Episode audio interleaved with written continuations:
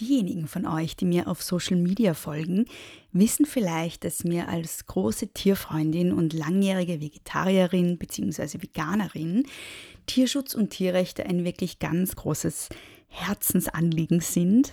Ich bin nämlich der Überzeugung, dass intersektional gedachter und gelebter Feminismus inkompatibel ist mit der Ausbeutung von anderen Spezies und dass unsere Empathie nicht bei Tieren aufhören darf. Umso mehr freue ich mich, dass das Tierschutzvolksbegehren Partner der heutigen Folge ist. Das Tierschutzvolksbegehren fordert ein Ende der Massentierhaltung, bessere Kennzeichnung von Lebensmitteln und zeigt den Zusammenhang zwischen Klimaschutz und Tierschutz auf.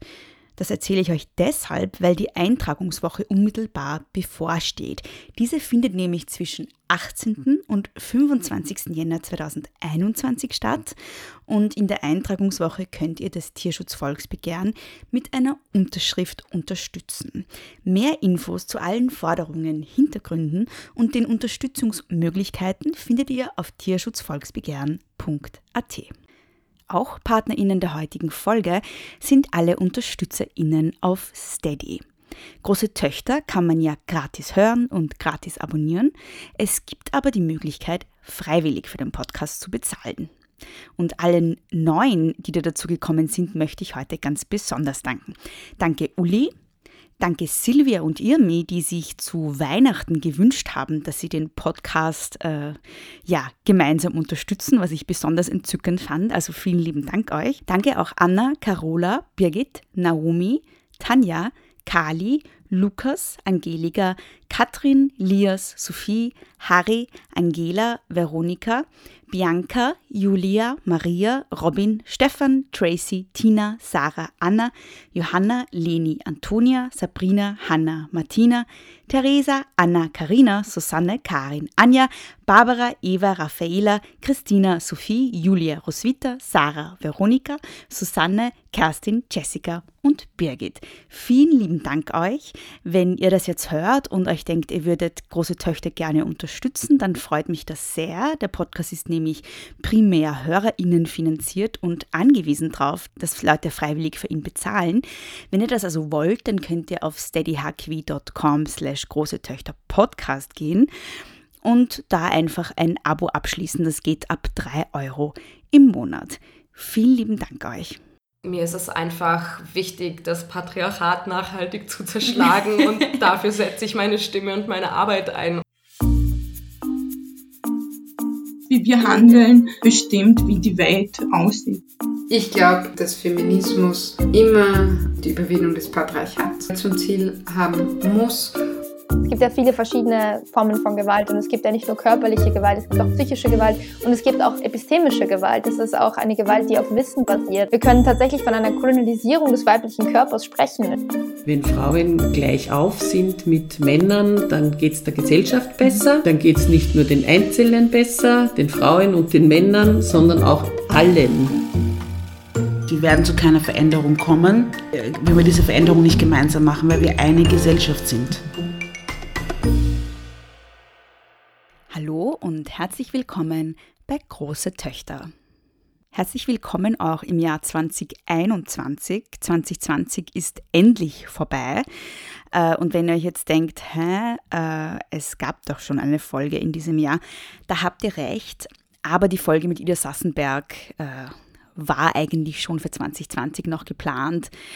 Ich habe dann spontan die Weihnachtsfolge eingeschoben, dadurch hat sich alles verschoben und die Folge kam dann doch erst 2021. Also das ist jetzt sozusagen die erste Folge, die ich im neuen Jahr einspreche.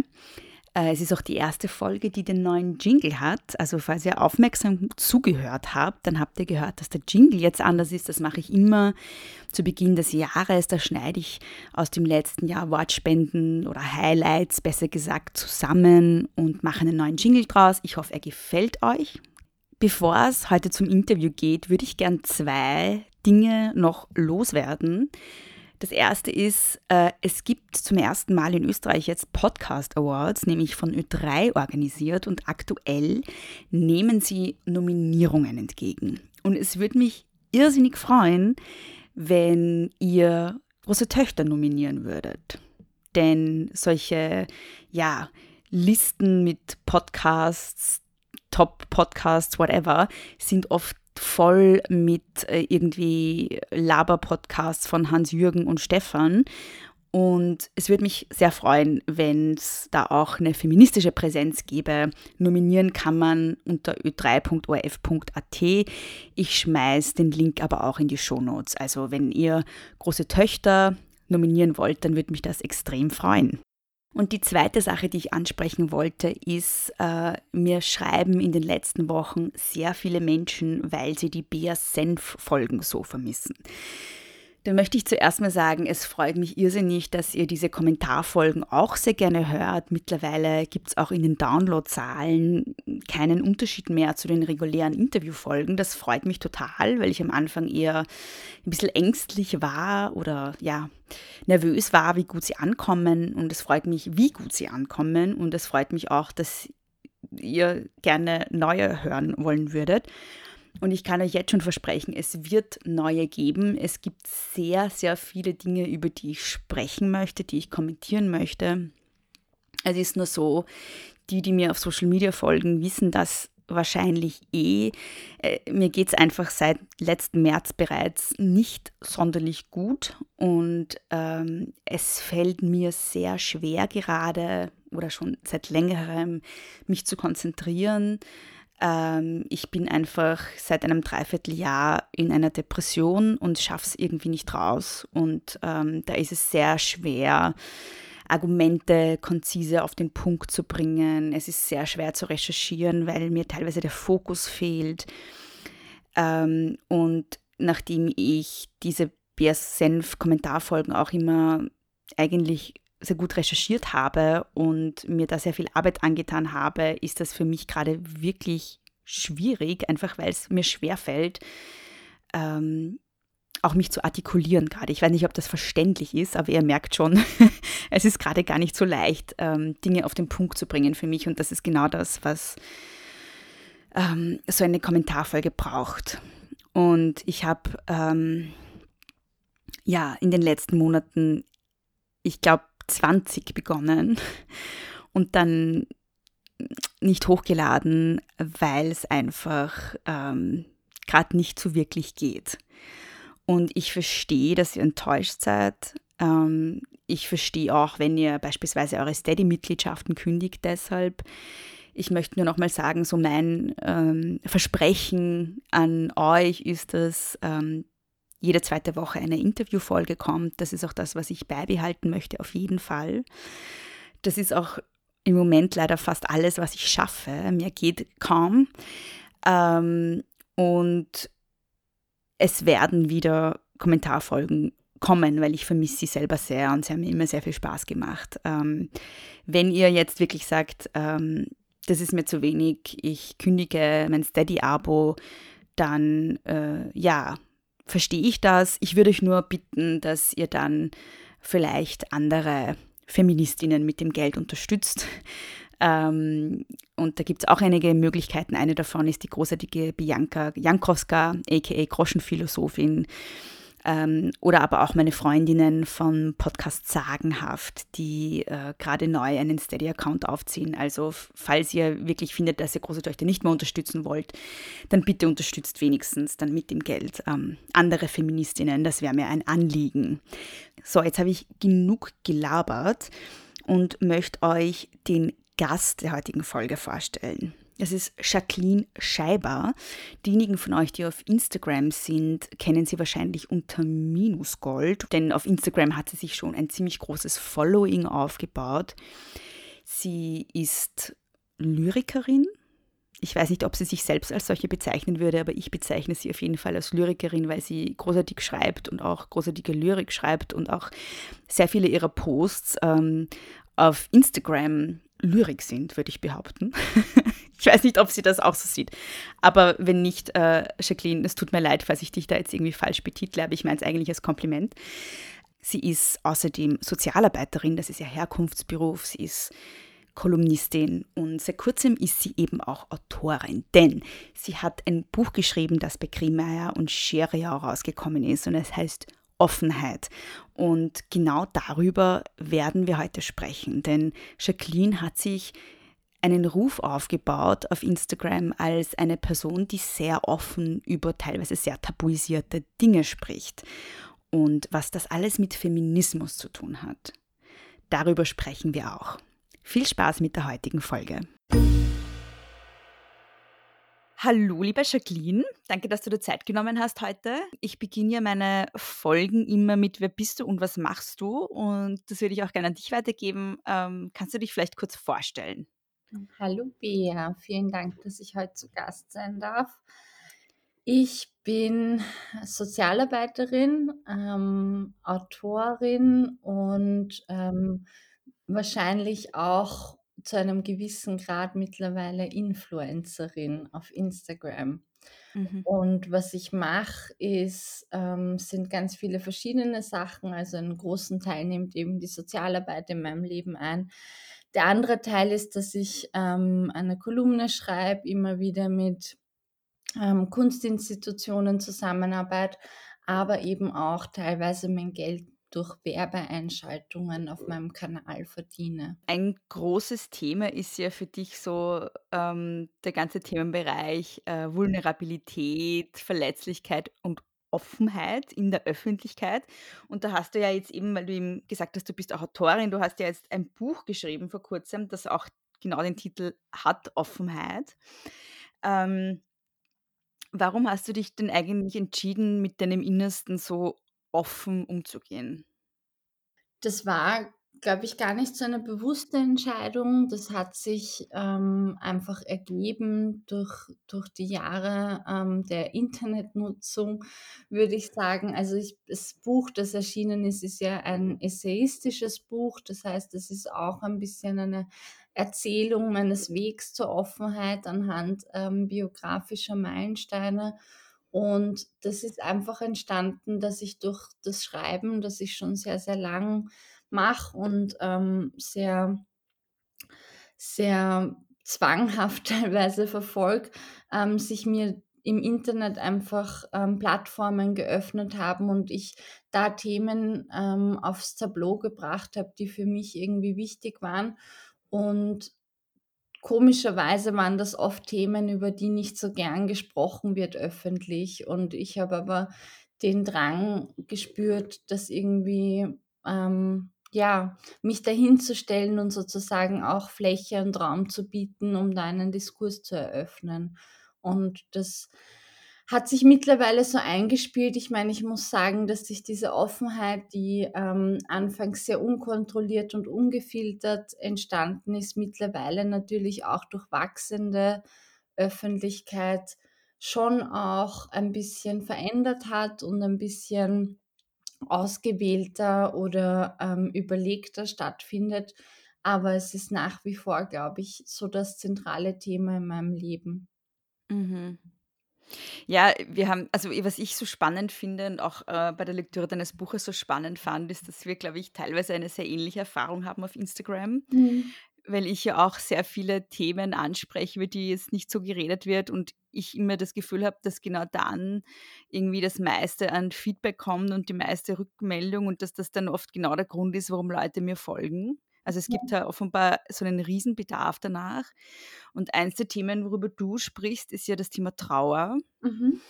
Ähm, und im Buch beschreibst du, also das ist der, ähm, ich glaube, das war zu einer Zeit, wo ich noch gar nicht wirklich aktiv war auf Instagram. Das heißt, ich habe das gar nicht wirklich mitgekriegt. Aber ähm, du beschreibst ja, dass der Verlust deines Partners damals sozusagen deine Plattform erst so richtig groß hat werden lassen, tatsächlich, weil du dann ähm, eben drüber gesprochen hast oder beziehungsweise das Sprechen drüber hat deine Plattform so richtig groß werden lassen. Ähm, und das fand ich auch sehr faszinierend, weil ähm, sozusagen deine eigene ähm, Sichtbarkeit ja auch auf dieser Vulnerabilität irgendwie fußt.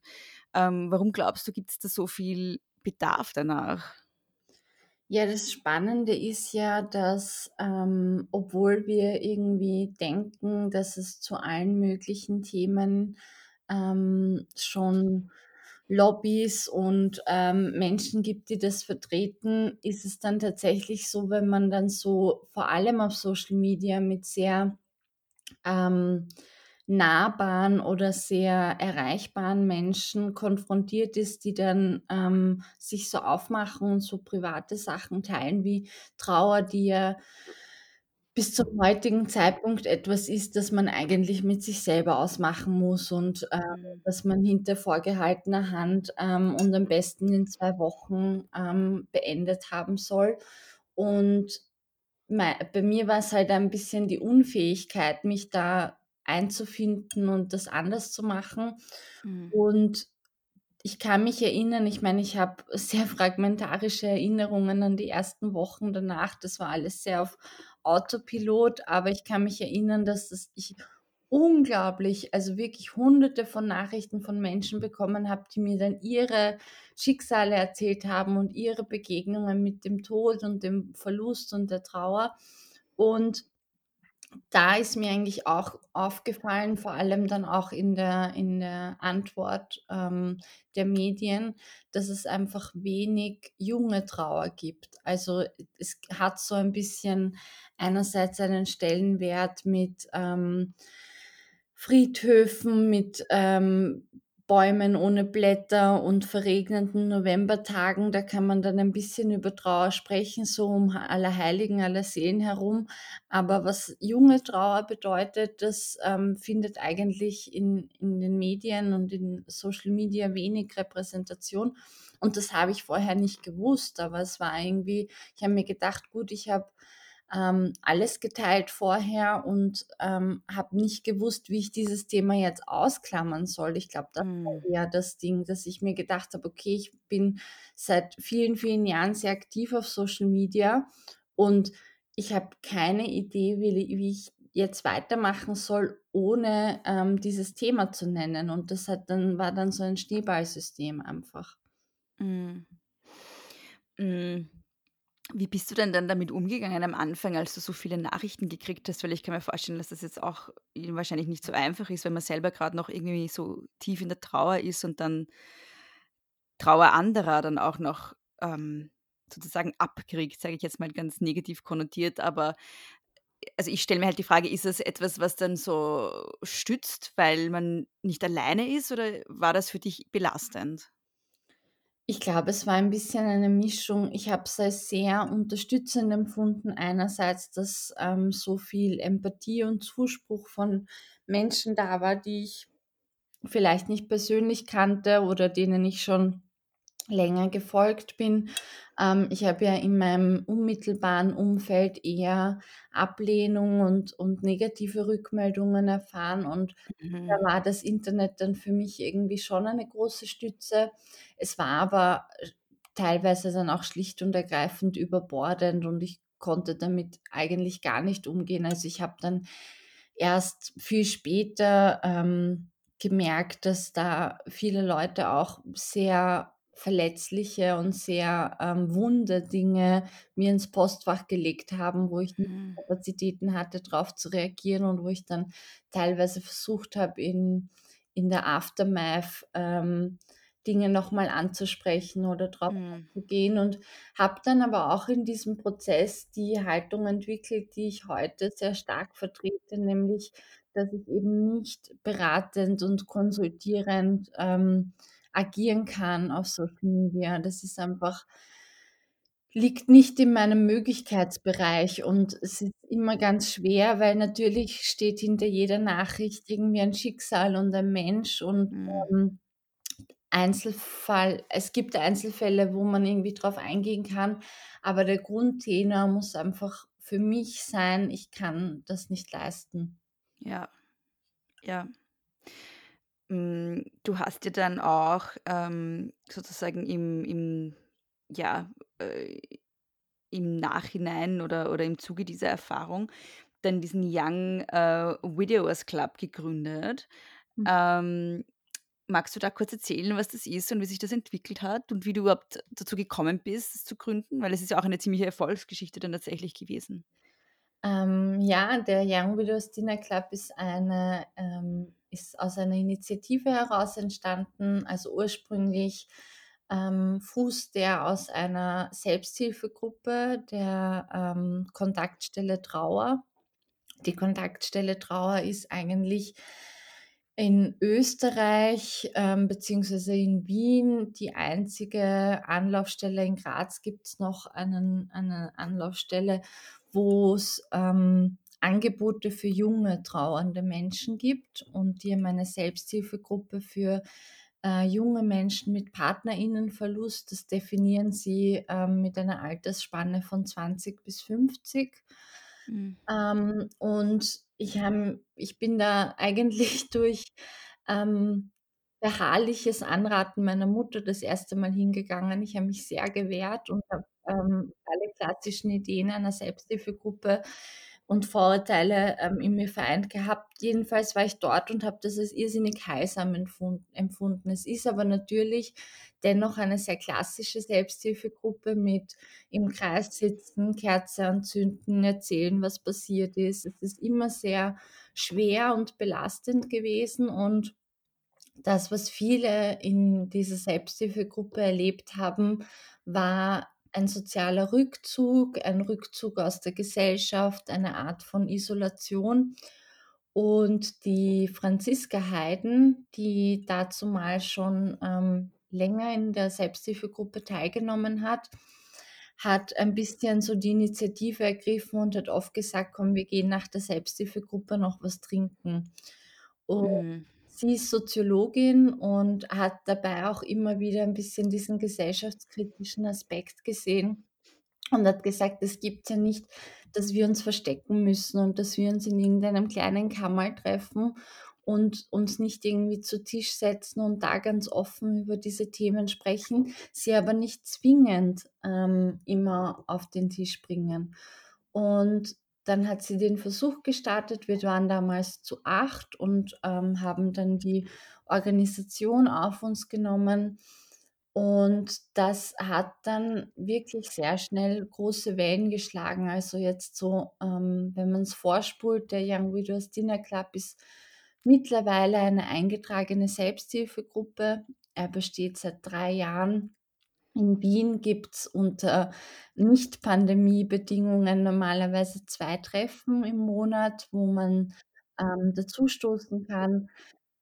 Es gibt ganz viele, ähm, ich würde mal sagen, Franchise-PartnerInnen ähm, in Deutschland und in der Schweiz, die mittlerweile Tische gegründet haben, die von, von uns betreut werden.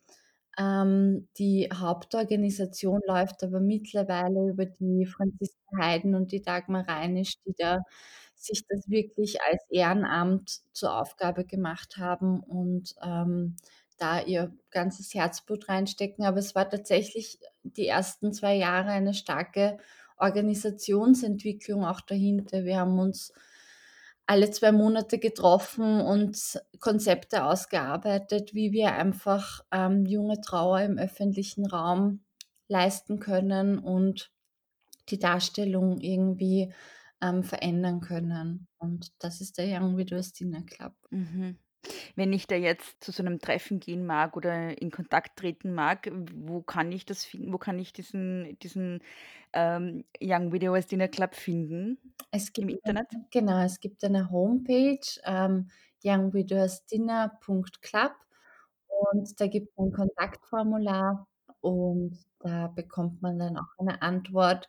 Es wird immer darauf geachtet, dass sozusagen nicht so viele ähm, neue Menschen zu einem ersten Treffen kommen und es wird immer auch darauf geschaut, dass sich eine Person irgendwie ein bisschen zuständig fühlt, damit man da nicht so verloren bei dem ersten Treffen ist. Das finde ich Mhm. eine schöne Herangehensweise und das ist uns immer sehr wichtig gewesen, dass man dann nicht das Gefühl hat, man kommt in eine geschlossene Gesellschaft.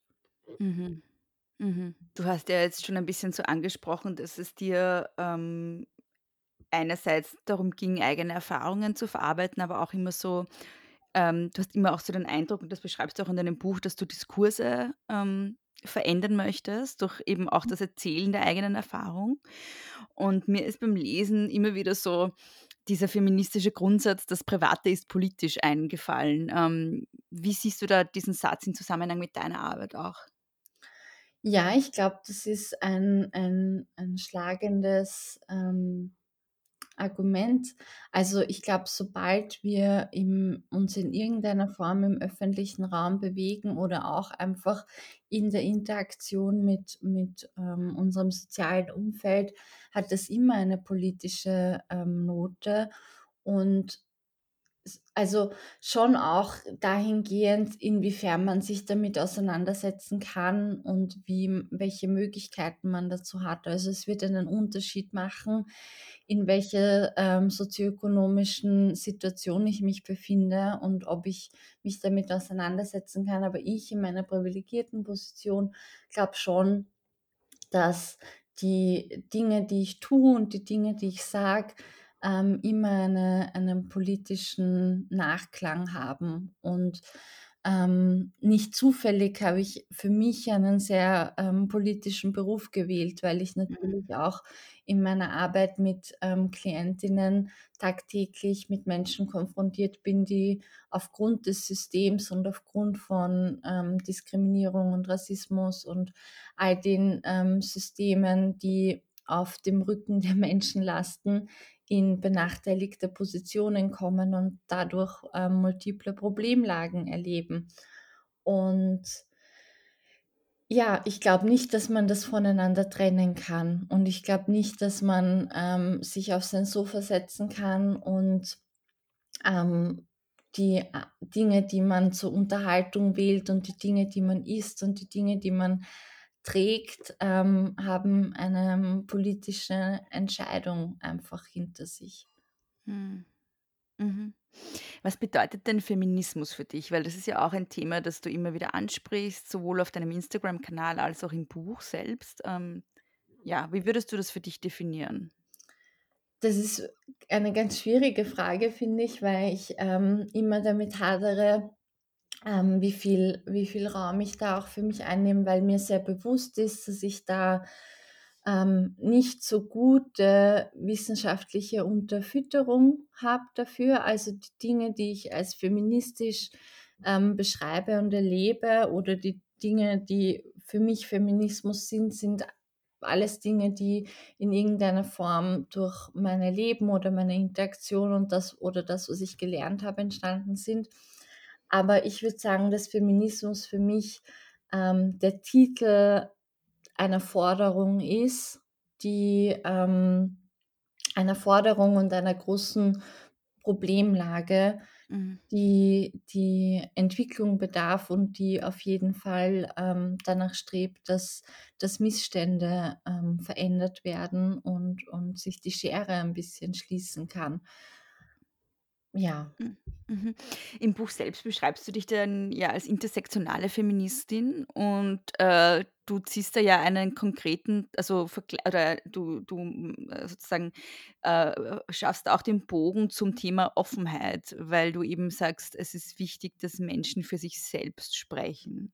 Ja, magst du das kurz ausführen, wie, wie das gemeint ist?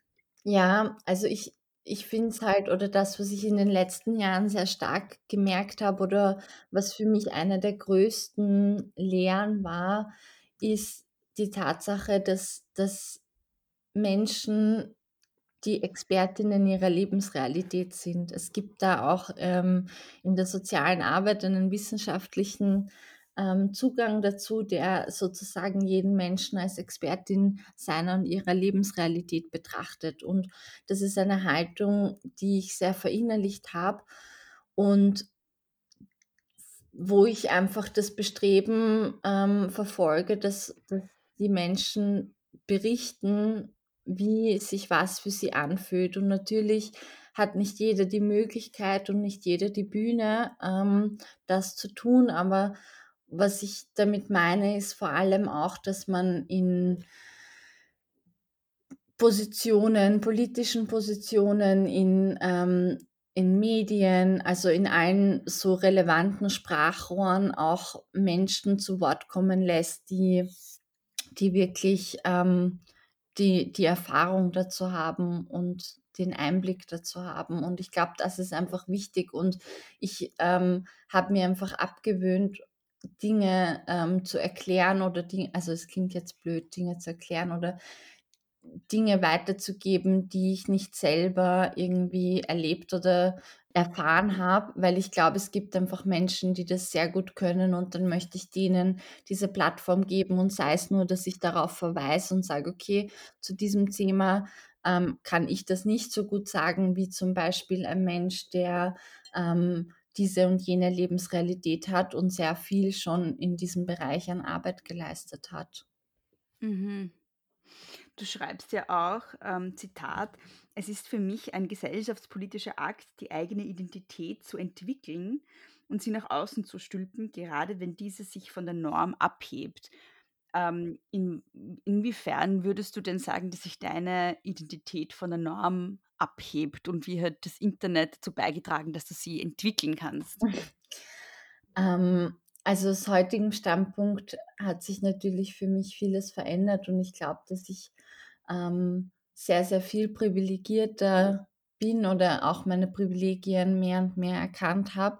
Aber was natürlich für mich ähm, vor allem im Aufwachsen sehr problematisch war, war einerseits ähm, der nicht sichtbare, aber gerade in so Schulbelangen ähm, migrantische Hintergrund. Also ich hatte ähm, teilweise große Schwierigkeiten, weil mir niemand in der Schule helfen konnte oder wir, es, es keine ähm, monetären Mittel für Nachhilfe etc. gab und ähm, meine Mutter nicht so gut ähm, grammatikalisch ähm, deutsch aufgestellt war und da auch damit einhergehend der finanzielle Aspekt. Also ich bin in wirklich ähm, sehr prekären Lebensverhältnissen aufgewachsen, teilweise eben mit einer sehr jungen ähm, Mutter alleinerziehend. Es war immer wenig Geld da. Wir haben oft in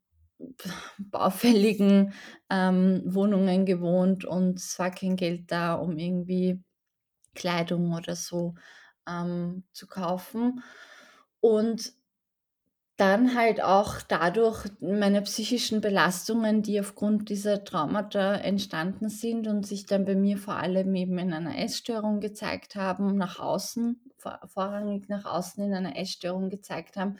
Das heißt, ich bin schnell aufgefallen, dass ich eben nicht auch ähm, dem, dem Bild einer normschönen oder einem Normkörper entspreche.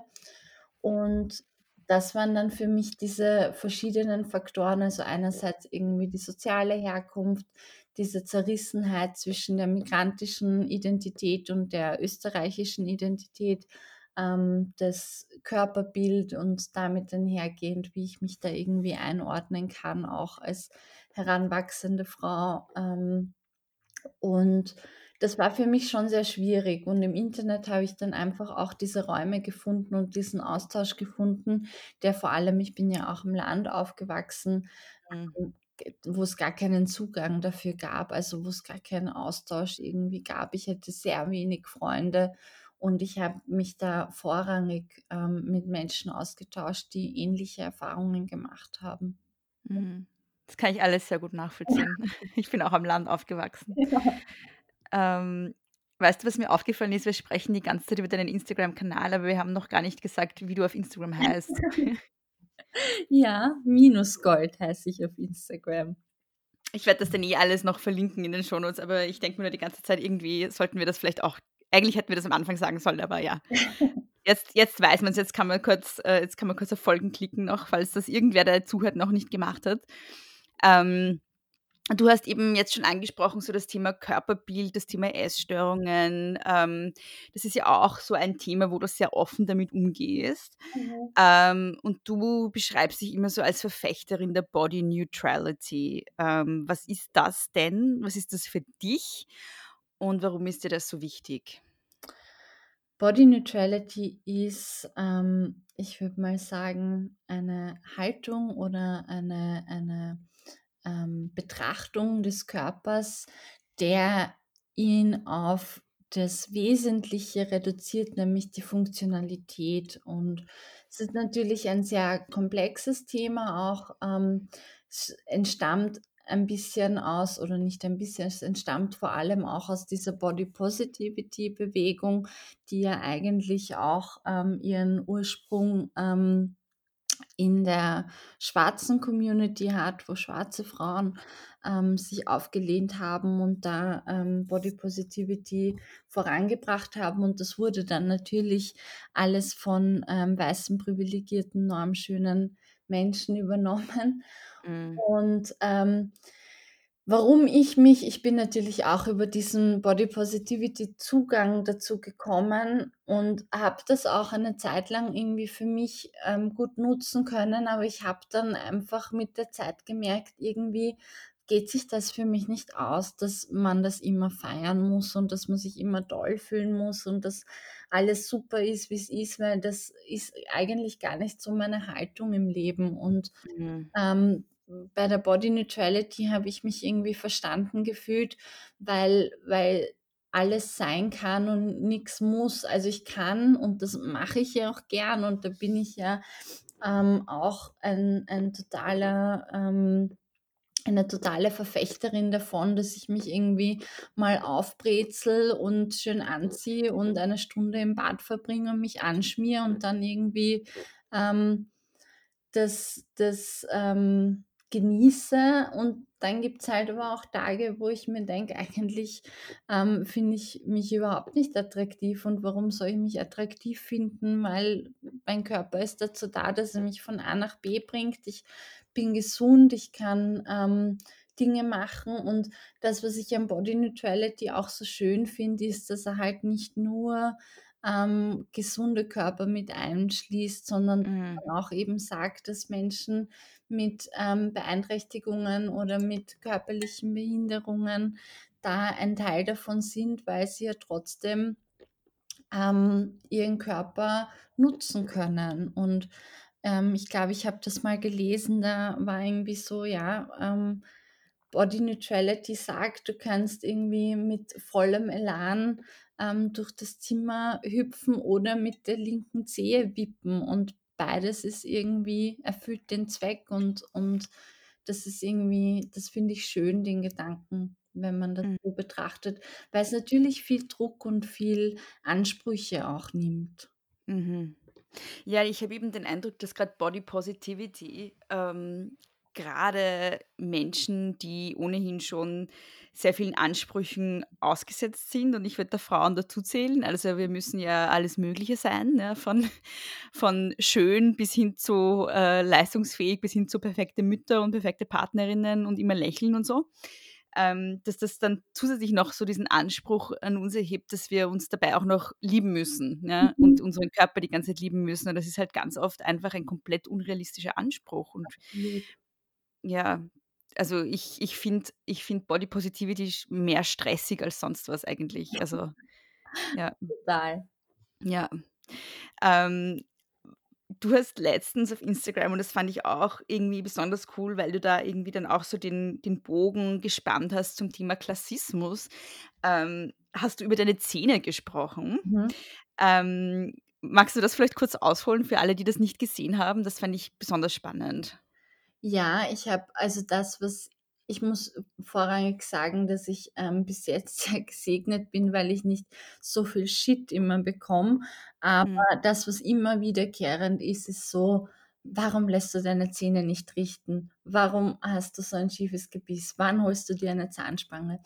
Und das ist für mich ein total Wunderpunkt, weil meine ähm, Zähne sind für mich wirklich, ich glaube, an meinen Äußerlichkeiten was, was mich am meisten trifft, wenn, wenn mich jemand darauf anspricht. Mhm. Ähm, und ich habe dann einen totalen Wutkoller bekommen und habe mir gedacht, das gibt es ja nicht, dass das nie jemand sagt. Ähm, aber während ähm, all meine Klassenkolleginnen Zahnspangen bekommen haben, war das bei uns einfach nicht drinnen. Und natürlich gibt es teilweise ähm, von der Krankenkasse Zuschüsse, aber ich habe mich dann ein bisschen näher mit dem Thema auseinandergesetzt und ähm, habe schon auch gesehen, dass einfach Zahnmedizin eine der teuersten und eine der ähm, mit den meisten Privatleistungen verbundene ähm, Krank Krankenbehandlung. Mhm. Und dass, dass sich natürlich ähm, Gesundheit auch auf die finanziellen äh, Mittel auswirkt. Und da gehört einfach Zahnmedizin essentiell dazu. Wenn man sich das anschaut und das ähm, fällt einem auch auf, dass Menschen, die einfach ähm, in, in Arbeiterinnenklassen oder sozial sehr ähm, schlecht gestellt, also monetär schlecht gestellten ähm, Bereichen leben, da einfach ganz oft auch ähm, mit ihren Zähnen zu kämpfen haben und Behandlungen nicht in Anspruch nehmen können oder Angst davor haben oder also in meiner Familie war das echt oft ein Thema und ähm, auch ein totales Luxusgut, was man sich eigentlich nicht leisten konnte. Mhm. Und, und ähm, das hat meinen Zugang sehr geprägt und das hat auch meine Scheu sehr geprägt, mich mit dem Thema irgendwie auch in Berührung zu begeben. Und ähm, ich sehe das mittlerweile auch ein bisschen so als ähm, rebellischen Akt in einer Welt, wo, wo man so viele Ansprüche an das Aussehen stellt, eben ein schiefes Gebiss zu haben. Also ich habe jahrelang ähm, nicht mit offenem Mund gelacht und hatte Angst, Mhm. man beim Sprechen erkennt, dass ich eine total schiefe Zahnkonstruktion habe. Ähm, mittlerweile denke ich mir, fuck you, ähm, ich schaff's ähm, zu meinen zahnärztlichen Kontrollterminen mittlerweile. Ich habe meine Angst ein bisschen abgelegt. Aber ob ich mir nochmal eine Zahnspange machen lasse, weiß ich nicht. Vielleicht mittlerweile ähm, wäre das ja was, was für mich auch irgendwie leistbar wäre.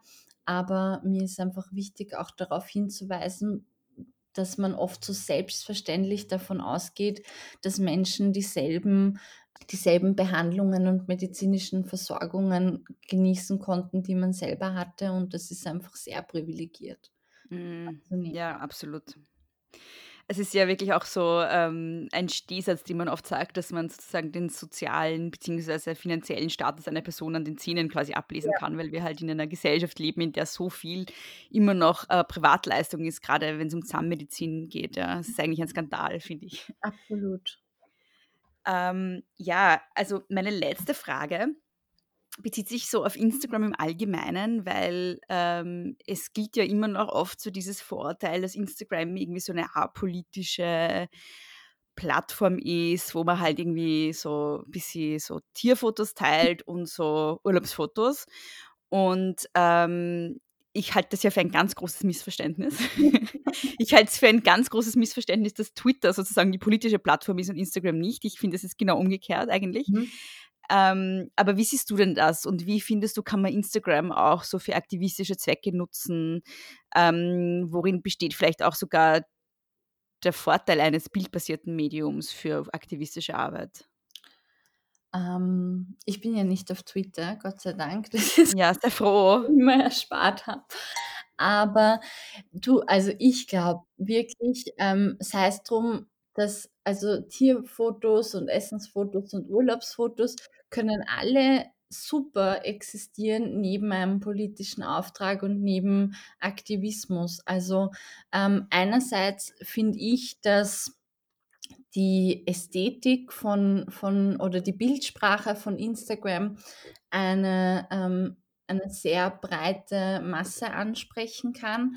Ich finde, da passiert jetzt mittlerweile auch sehr viel, also auch was so ähm, Untertitelung von Stories angeht oder ähm, die Bildbeschreibung etc. Also ich finde, da passiert auch ein bisschen was an, an der ähm, Verringerung von Barrieren für Menschen und dem Zugang für Menschen. Und es ist einfach ein sehr ansprechendes Tool. Also ich finde, man kann Inhalte, ähm, sofern man die Ressourcen und Fähigkeiten dazu hat, sehr ansprechend aufbereiten und dadurch einem ähm, sehr breiten Masse zugänglich machen. Und kann auch diese Ästhetik nutzen, um ähm, Inhalte zu vervielfältigen. Also sehr vieles, was ich heute über verschiedene Missstände oder über ähm, Problematiken weiß, habe ich tatsächlich ähm, durch die Bildungsarbeit, die man an dieser Stelle, muss man das auch sagen, ähm, von Zeit zu Zeit monetär anerkennen sollte, ähm, von Menschen gelernt, die das zur Verfügung gestellt haben. Mhm. Und ähm, ich glaube auch, es ist ein sehr gutes Abbild für politische Akteurinnen ähm, ein bisschen ein Gefühl und, und den Austausch mit, mit der Community. Ich mag diesen Begriff zwar nicht, aber dem, ich sage immer eigentlich gern Publikum oder ähm, DiskussionsteilnehmerInnen, weil im, im Prinzip ist es das, finde ich. Ja. Ähm, und da ein Gespür dafür zu bekommen, okay, wer, wer hält sich da auf, wo sind, wo sind irgendwie noch die, ähm, die dunklen Flecken, die blinden Flecken. Und deswegen, also auch Instagram mit all seinen Funktionen und all seinen Tools, ähm, die mich teilweise total überfordern. Aber da gibt es einfach, finde ich, viele Menschen, die da ein sehr gutes Händchen dafür haben und die dieser Plattform ähm, wirklich die Möglichkeit geben, sehr, sehr viele Aspekte abzudecken und da wirklich Bewegungen loszutreten und Bildung loszutreten, die ich sonst bisher auf keinem anderen Medium gefunden habe. Ja. Was ich immer auch so spannend finde, ist, dass ich das Gefühl habe, dass Instagram Menschen so in einem ganzen Menschsein zeigen kann. Ja. Ähm, also, weil zum Beispiel auf Twitter, das ist immer so der Vergleich, den ich habe, weil das immer so als dieses super tolle politische Diskursmedium irgendwie ähm, dargestellt wird, wo ich gar nicht finde, dass es das ist. Ich finde, es ist viel mehr Selbstdarstellung als Instagram, aber es ist halt so dieses zynische, intellektuelle irgendwie. Und Mhm. das ist das Einzige, was man dort irgendwie zeigen kann. Und auf Instagram kann ich irgendwie irgendeine kluge Analyse hinknallen, ja. Mhm. Und gleichzeitig dann aber auch, weiß ich nicht, ähm, äh, Foto von meiner Katze oder meinem Hund und irgendwie vom, weiß ich nicht. Also äh, ich, ich Ja. musste irgendwie, ich habe das Gefühl, auf Instagram muss ich nichts ausblenden, um irgendwie dazuzugehören oder ja.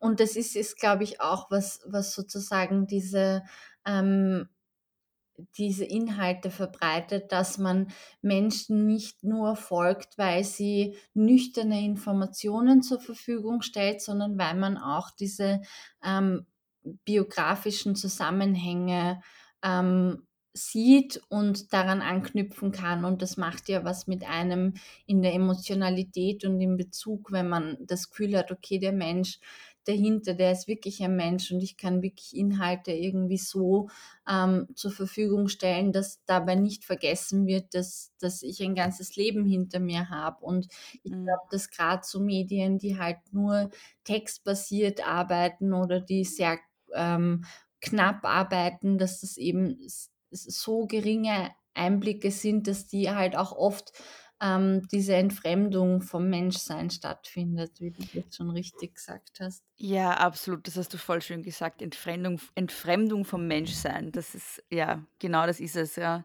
Und ich finde, das macht Instagram dann aber auch zu eigentlich einer feministischeren Plattform als andere, weil ähm, gerade ja feministische DenkerInnen ja immer darauf pochen, dass man sozusagen, ähm, dass das eigene Wissen ein situiertes ist und irgendwie ein, eine, dass es eine Perspektive ist und nicht eine objektive ähm, wie soll ich sagen, nicht, nicht was Objektives. Und Instagram zeigt das, finde ich, so schön. Und dann auch so dieses eben nicht ähm, Trennen von, vom Privaten und Politischen, das auf Instagram, finde ich, ganz stark stattfindet. Also das, das macht es für mich eigentlich zu einer interessanten Plattform. So.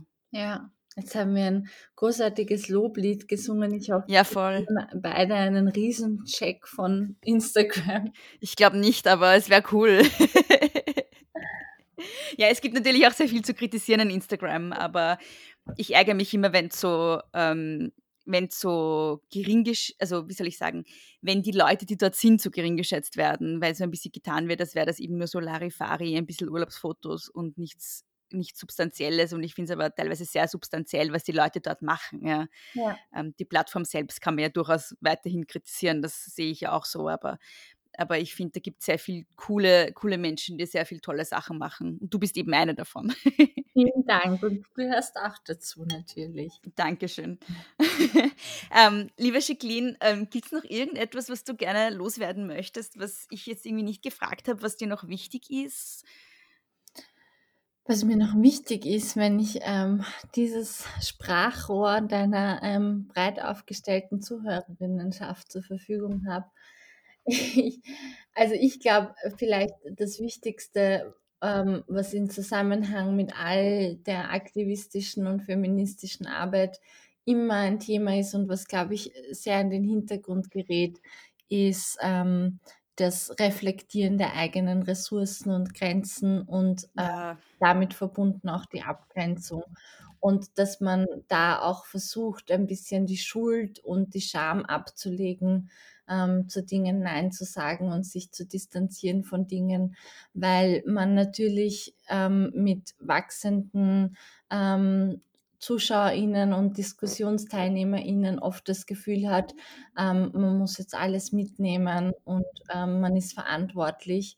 Und ich glaube, es ist ganz wichtig an der Stelle auch zu sagen, dass man manchmal sich auch einfach darauf berufen kann, dass ähm, jeder seinen Teil dazu beizutragen hat und man nicht alles abdecken kann. Hm. Ja, das ist ein sehr gutes Schlusswort. Ähm, magst du vielleicht noch kurz ein bisschen für dein Buch werben, den Leuten sagen, wie es heißt und, und so weiter und so fort und dann noch mal kurz ähm, eine Erinnerung, wie man dich im Internet findet? Sehr gerne.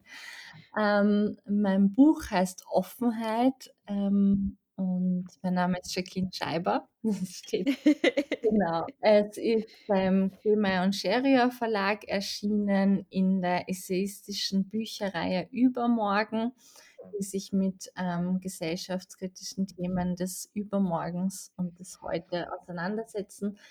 Man kriegt das Buch überall, wo es Bücher äh, zu kaufen gibt. Ähm, meine Präferenz wäre dabei, wenn ihr kleine Buchhandlungen unterstützt oder den lokalen Buchhandel ähm, konsultiert diesbezüglich. Die haben ganz tolle Versandoptionen. Und ähm, man findet mich überall unter dem Pseudonym Minus Gold, das mich jetzt schon seit zehn Jahren begleitet. Also ich habe eine Homepage, wo es viele Infos dazu gibt, ähm, einen Instagram-Kanal und es gibt sogar auch eine sehr veraltete Facebook-Seite, aber Oh, nicht an. die kenne ich nicht. Ja. Okay.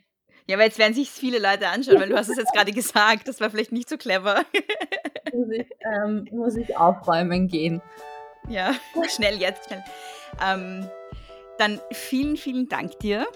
Ich danke dir. Danke für das nette und spannende Gespräch. Danke dir. Vielen lieben Dank, liebe Jacqueline, für das Interview und danke an euch fürs Zuhören. Jacquelines Buch Offenheit ist bei Kremeyer und Scheriau erschienen. Den Link findet ihr in den Shownotes. Dort findet ihr auch den Link zum Young Widowers Dinner Club und ihr findet äh, den Link zu Minus Golds bzw. Jacquelines Kolumne. Also wie immer, alle relevanten Links sind in den Shownotes. Und natürlich auch äh, Jacquelines Instagram-Profil darf ich nicht vergessen. Also alles, was wichtig ist und was wir besprochen haben heute, ist in den Shownotes zu finden. Da findet ihr auch die Homepage von Große Töchter, große Töchter-podcast.at. Dort könnt ihr den Podcast hören. Ihr könnt ihn aber auch überall sonst hören, wo es Podcasts gibt. Wenn ihr mir etwas mitteilen wollt, Feedback, Kritik, Lob oder einen Vorschlag habt für Gäste oder selbst Gast sein wollt, dann könnt ihr mich am besten erreichen unter großetöchterpodcast.gmail.com oder über das Kontaktformular der Homepage, die ich vorhin genannt habe. Wenn ihr große Töchter gut findet und den Podcast unterstützen wollt, dann freue ich mich sehr darüber, denn große Töchter ist HörerInnen finanziert. Ihr könnt das auf steadyhq.com slash große Töchter Podcast. Es geht ab 3 Euro im Monat. Wenn ihr keine Kohle habt und große Töchter aber trotzdem unterstützen wollt, dann könnt ihr das aktuell, indem ihr den Podcast für den O3 Podcast Award nominiert. Auch da ist der Link in den Shownotes oder indem ihr einfach Freundinnen und Freunden vom Podcast erzählt, den Podcast auf Social Media teilt oder, und das hilft ganz besonders, den Podcast mit einer 5-Sterne-Bewertung und einer kurzen Rezension bewertet. Ich möchte euch nochmal allen ganz herzlich danken, dass ihr große Töchter die Treue haltet und wir hören uns nächstes Mal nicht kleinkriegen lassen.